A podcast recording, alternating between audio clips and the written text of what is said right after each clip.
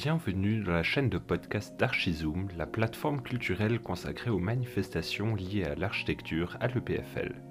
Pour ce cinquième épisode, nous avons parlé culture du réemploi avec Léa et Michael, travaillant les deux pour Rotor dans la région bruxelloise.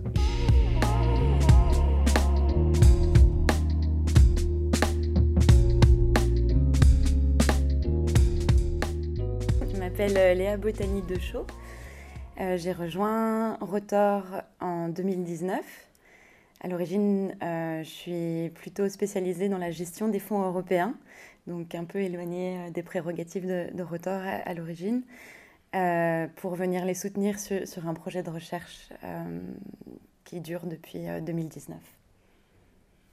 Moi, c'est Michael Guillot et je travaille avec Rotor depuis 2008 environ. Euh, donc, ça fait déjà un certain temps. Et je travaille sur le fameux projet que, que Léa vient de mentionner. Donc, c'est un, effort euh, européen pour, euh, disons, pousser les pratiques de réemploi dans le secteur de la construction. Mais je travaille aussi, ou j'ai travaillé aussi sur des projets d'exposition, de publication et d'assistance à la maîtrise d'ouvrage notamment. Ainsi, nous leur avons demandé de décrire un peu mieux l'histoire de Rotor jusqu'à aujourd'hui. Ben, Peut-être je peux décrire Rotor euh, en partant un petit peu de l'histoire. Donc, Rotor, c'est né autour des années 2005-2006. Euh, c'est structuré comme une association sans but lucratif. Euh, et les premières activités de Rotor étaient fort intéressées à la question des déchets industriels, avec pas mal de visites d'usines pour aller voir un petit peu les déchets qui étaient produits euh, dans les sites de production, ce qu'il y avait moyen de faire avec ces déchets, mais aussi ce qu'on pouvait apprendre de ces déchets. Pour nous, c'était important d'essayer de comprendre un peu l'organisation de l'économie à travers les flux de matériaux qui la traversent, et notamment les flux de, de déchets. On s'est progressivement intéressé aux questions, enfin au secteur de la construction, euh, en allant explorer des, ben, des centres de regroupement, des chantiers de démolition, des, sites de traitement des déchets de, démolition, euh, mais aussi des activités qui font du réemploi de matériaux de construction. Donc là, on est aux alentours de 2008, 2009. Euh, et vers 2011, on commence un projet qui s'appelle le projet Opalis, qui est un projet qui court toujours depuis, lors. On est toujours occupé à, à l'alimenter. Euh, et en gros, Opalis, c'est une recherche euh, où on visite les revendeurs de matériaux de seconde main, de matériaux de construction de seconde main, en essayant de comprendre qu'est-ce qui est aujourd'hui récupéré, comment est-ce que ça fonctionne euh, et qu'est-ce qu'on peut trouver sur le secteur existant. Euh, et ce projet-là, Opalis, il nous a permis d'identifier voilà, à la fois tout un réseau plutôt bien organisé, en tout cas pour certaines filières de matériaux, euh, mais aussi des trous et, des sortes de maillons manquants pour typiquement des matériaux plus contemporains euh, qu'on voyait régulièrement dans les containers bruxellois et puis qu'on ne revoyait pas sur le marché de la seconde main. Et donc ça, ça nous a incité à lancer euh, le projet Rotor DC ou Rotor Déconstruction, qui dans les premières années a été hébergé comme un projet expérimental au sein de la SBL, mais fin de l'année 2016, on lui a donné un véhicule autonome, donc c'est structuré comme une entreprise coopérative qui fonctionne aussi toujours aujourd'hui en parallèle des activités de, de l'association. Euh, et l'activité de Rotor Déconstruction, c'est vraiment la récupération et le, le conditionnement des matériaux pour le réemploi. C'est un magasin en fait qui gère aussi tous les flux d'approvisionnement des matériaux et qui remet sur le marché des matériaux réutilisables. Oui, et, peut-être juste pour bien clarifier, donc, donc Rotor, c'est bien, euh, il y a Rotor ASBL, qui est l'association sans but lucratif, et à côté, il y a Rotor DC, qui est la coopérative. Et en fait, on partage le même lieu à Bruxelles. Euh, on ne fait pas tout à fait les mêmes choses, mais le fait qu'on partage un lieu, qu'on partage une histoire commune, alors ça nous permet en fait de, de traiter dans la globalité toutes les questions qu'on aborde dans notre travail. Ainsi, la pratique de Rotor est relativement complexe. En effet, le réemploi demande beaucoup d'informations et de logistique. Donc, nous leur avons demandé quels sont leurs principaux fournisseurs et clients. Ouais, ben, en gros, les, les matériaux ils viennent de, de plusieurs sources. Il n'y a, a pas de formule magique qui fonctionne à, à- tous les coups, mais dans certains cas, il y a les équipes de Rotor Déconstruction qui vont sur chantier démonter certains matériaux, idéalement avant le passage du démolisseur, euh, parce qu'on parle de matériaux plutôt de finition, d'éléments d'intérieur. Dans d'autres cas, les matériaux sont rachetés à des entrepreneurs qui les ont déjà démontés. Euh, certains entrepreneurs sont tout à fait en mesure de démonter proprement des matériaux. Et donc là, ils sont rachetés, mais du coup, il n'y a pas les coûts du démontage. Et puis, il y a encore une troisième euh, type de source, c'est en fait des gens, soit des particuliers, soit des professionnels, qui viennent amener les matériaux avec un schéma de dépôt-vente. Donc les matériaux sont pris en stock chez Rotor des Constructions et au moment où ils sont vendus, euh, il y a un partage des bénéfices de la vente avec les gens qui les ont amenés. Et les clients, c'est assez varié aussi. En fait, il y a à la fois un travail pour euh, fournir des professionnels, donc des entrepreneurs, par exemple de la construction ou des décorateurs ou des gens qui sont dans de l'aménagement d'intérieur ou qui sont dans du design, qui viennent chercher des matériaux. Et puis il y a aussi pas mal de particuliers hein, qui viennent se fournir. Et disons que tout le travail autour de la vente et notamment le magasin, etc., est organisé de telle sorte qu'on puisse cibler ces différents types de clients. Et aussi s'assurer qu'on reste toujours dans un équilibre économique, parce que certains matériaux vont avoir une demande plus forte, d'autres moins.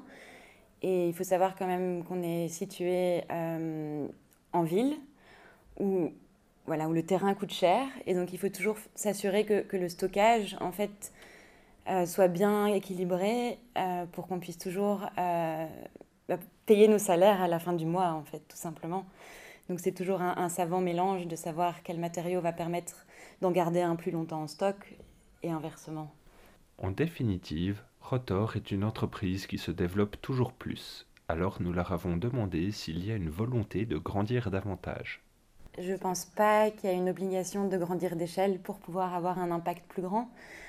Enfin, c'est une des discussions qu'on a, en tout cas, Michael et moi. On pense que ce qui est important, c'est pas forcément de grandir, mais c'est de pouvoir multiplier les acteurs qui font ce travail et d'avoir un maillage en fait de petits acteurs sur un territoire qui sont en capacité de récupérer et de revendre des matériaux. On n'est pas obligé de, de, faire un saut d'échelle au niveau d'une structure pour pouvoir avoir un impact. Ce qu'il faudrait, c'est que plusieurs acteurs puissent faire différentes choses euh, et vendre différents matériaux, par exemple, et, qu'on qu ait un grand maillage de petits acteurs plutôt que d'avoir des grosses structures qui, sont, qui gèrent des gros stocks de matériaux. C'est peut-être pas forcément la bonne réponse. Et c'est ce que montre Opalis. Enfin, on a fait une étude sur, euh, sur les revendeurs de matériaux. Il faut savoir que près de 90%, 90% euh, des revendeurs de matériaux sont des très petites et petites entreprises. Et donc, donc l'idée, c'était aussi de montrer la réalité du secteur. Et voilà, et, donc, euh, et donc il y a certainement d'autres solutions à apporter, mais d'un point de vue des acteurs économiques, peut-être que ce n'est pas si important que ça qu'ils grossissent.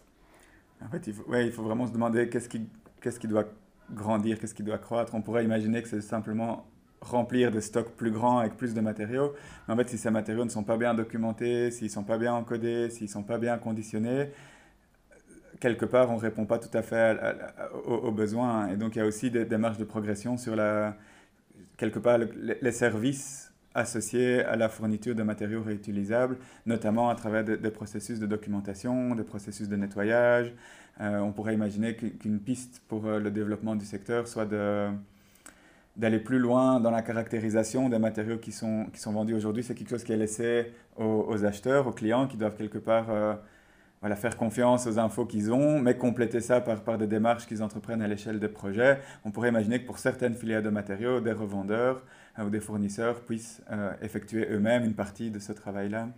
Oui. Par exemple, en Belgique, on s'est rendu compte que pour la brique, c'est des revendeurs de matériaux qui sont spécialisés dans la brique, donc ils font que de la brique. Donc il y a aussi une approche par le matériau qui est parfois aussi importante. Mhm. Euh, on ne peut pas tout vendre et, parce que certains matériaux demandent de se spécialiser. En discutant avec Léa et Michael, nous comprenons qu'il y a comme deux marchés de matériaux de construction qui existent en parallèle, celui du réemploi et celui des matériaux neufs.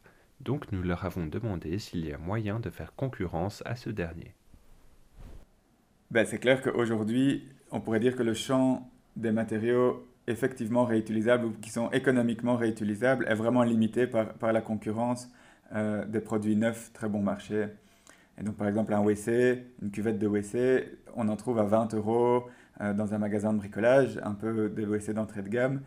Si on envoie une personne sur site, ne fût-ce que pour voir s'il y a moyen de le démonter, on est déjà au double de ce prix-là. Et on ne parle même pas encore du démontage, on ne parle pas du nettoyage, on ne parle pas du stockage, on ne parle pas de la documentation, on ne parle pas de la, communication et de la vente. Donc voilà, il y a des matériaux pour lesquels en fait aujourd'hui c'est juste pas rentable d'organiser le, réemploi. Ça peut l'être dans des filières un peu différentes, par exemple en économie sociale et solidaire. euh, où il y a du, soutien, par exemple, à l'emploi, tout à coup, les coûts de main-d'œuvre sont quelque part compensés par, par des formes de subventions publiques. Euh, ou par de, l'évitement de déchets. Il y a aussi des organisations qui bénéficient de ce type d'aide-là. Et là, tout à coup, le champ des réutilisables, disons qui sont économiquement viables, s'élargit un petit peu. Mais je pense que tant que, euh, à un niveau systémique, tant qu'on ne met pas des règles du jeu un petit peu différentes, il y aura toute une série de matériaux pour lesquels le réemploi ne sera tout simplement pas rentable. Après, on peut aussi penser des manières euh, différentes d'aborder la question en complément de l'activité économique et se dire que par exemple une ville à l'échelle par exemple de tous ces matériaux d'infrastructure, de pavés, en fait organise sa propre récupération des matériaux. C'est le cas par exemple à Paris. Euh, et donc voilà, il y a certains matériaux aussi qui, où on peut penser différemment la, la, manière de, prolonger leur durée de vie. Donc il n'y a pas une solution, il y en a peut-être mille pour chaque, personne, chaque ville, chaque acteur peut, inventer sa solution. Il faut juste se mettre dans, la bonne approche et bien réfléchir comment on veut mettre en place un système pour faire du réemploi. Mais euh, voilà, on n'a pas la réponse à tout et on, pense que, que, que, chacun est capable de, de réfléchir sur la, la meilleure manière de le faire. À travers les dernières questions, nous avons beaucoup échangé sur le domaine du réemploi, mais nous avons aussi souhaité leur demander comment ils voyaient leur pratique, et notamment s'ils se voyaient comme architectes ou designers et comment cela influence leur projet. Mais oui, mais c'est vrai que donc formellement, Rotor n'est pas une agence d'architecture, tout simplement parce qu'on n'a pas, pas inscrit à l'ordre des architectes, on ne fait pas de projet d'architecture, on ne signe pas des, plans, on ne prend pas de responsabilité sur des livraisons de, bâtiments. Donc dans la définition, je dirais un petit peu étroite et canonique de l'architecture, il est clair qu'on ne l'est pas. Euh, après, on a des choses à dire sur l'architecture, on travaille sur des questions de matérialité, sur des questions de flux de matériaux, sur des questions d'approvisionnement des matériaux, et il est très très clair que la position de l'architecte dans le champ de, l'économie de, la, construction a une position euh, intrigante, à minima. Enfin, c'est quelque part eux qui décident les matériaux qui vont être mis en œuvre. Euh, alors, c'est évidemment des décisions qui sont contraintes par de plus en plus de facteurs et de plus en plus de niveaux d'expertise qui font qu'ils sont rarement seuls aux, manettes. Il y a de plus en plus de consultants, d'experts, de bureaux d'études, etc., qui les, qui les accompagnent. Il y a aussi évidemment des, des, formes de, de, relations assez étroites avec le complexe industriel de production des matériaux neufs, qui quelque part courtisent les architectes comme ambassadeurs de, de leurs produits. Euh, donc c'est des relations assez, assez complexes, mais voilà, c'est une manière d'entrer dans, dans, cette espèce de grand réseau d'acteurs. Après, on ne s'en tient pas uniquement aux, architectes, on travaille aussi de plus en plus avec des maîtrises d'ouvrage, euh, enfin, pour qui on, offre de, de l'assistance. En fait, on fait des missions d'assistance à la maîtrise d'ouvrage, et il nous semble que dans certains cas, c'est un levier qui est parfois plus intéressant que celui de l'architecte, parce qu'on peut intervenir plus en amont. En fait, par exemple, des décisions sur la préservation, le choix de préserver ou de démolir un bâtiment, de plus en plus, en tout cas en Belgique, ce ne sont pas les architectes qui sont euh, questionnés là-dessus. C'est la maîtrise d'ouvrage qui décide en amont. Et une fois qu'elle a décidé, si elle va pour, pardon, si elle opte pour la rénovation, alors ce sera un projet de rénovation qui sera demandé aux architectes. Si elle opte pour la démolition, reconstruction, les architectes auront un, disons un programme qui démarre d'une page blanche. Mais donc si on veut questionner cette décision-là, quelque part avec les architectes, on est déjà trop tard. Il faut discuter en amont avec la maîtrise d'ouvrage. Et puis il y a toute une série de questions qui échappent aussi à, l'influence, disons, de l'architecte, qui ont à voir avec la mise en œuvre. Euh, bien que ce soit les architectes qui prescrivent la façon dont les matériaux vont être mis en œuvre, in fine, ce sont les entreprises, les artisans, les corps de métier qui vont faire la mise en œuvre. donc là, il y a aussi tout un travail de, dialogue qui doit être fait avec ces, acteurs-là. Donc je pense que dans la mesure où on essaye quelque part que le secteur de la construction dans son ensemble euh, adopte des nouvelles pratiques, ben on est amené à travailler avec des architectes, bien sûr, mais pas que avec d'autres acteurs aussi. Le monde du réemploi concerne finalement beaucoup de mondes et d'acteurs différents. Ainsi, nous leur avons demandé comment mettre en réseau toutes ces personnes sans que les architectes n'aient à tout porter. Ce qui est intéressant avec, par exemple, le travail sur Opalis, on y revient, mais de dire, voilà, il existe des fournisseurs de matériaux de seconde main et vous pouvez les prescrire quasiment comme des matériaux neufs. C'est juste deux, trois mots qui doivent changer dans votre cahier des charges et ça active un tout autre réseau économique, ça active une un tout autre univers, c'est des autres pratiques, c'est des autres types de matériaux, souvent beaucoup plus vertueux au niveau environnemental et, social que des filières de, matériaux industriels, disons, avec un fort impact environnemental. Euh, et, ça, en fait, ça, se joue à quelques mots dans un, dans un cahier des charges. Et, mais effectivement, l'architecte doit avoir conscience que ce qu'il est en train d'écrire dans son cahier des charges active des, filières économiques et, et, qu'il peut un peu choisir par, parmi euh, plusieurs options à ce niveau-là.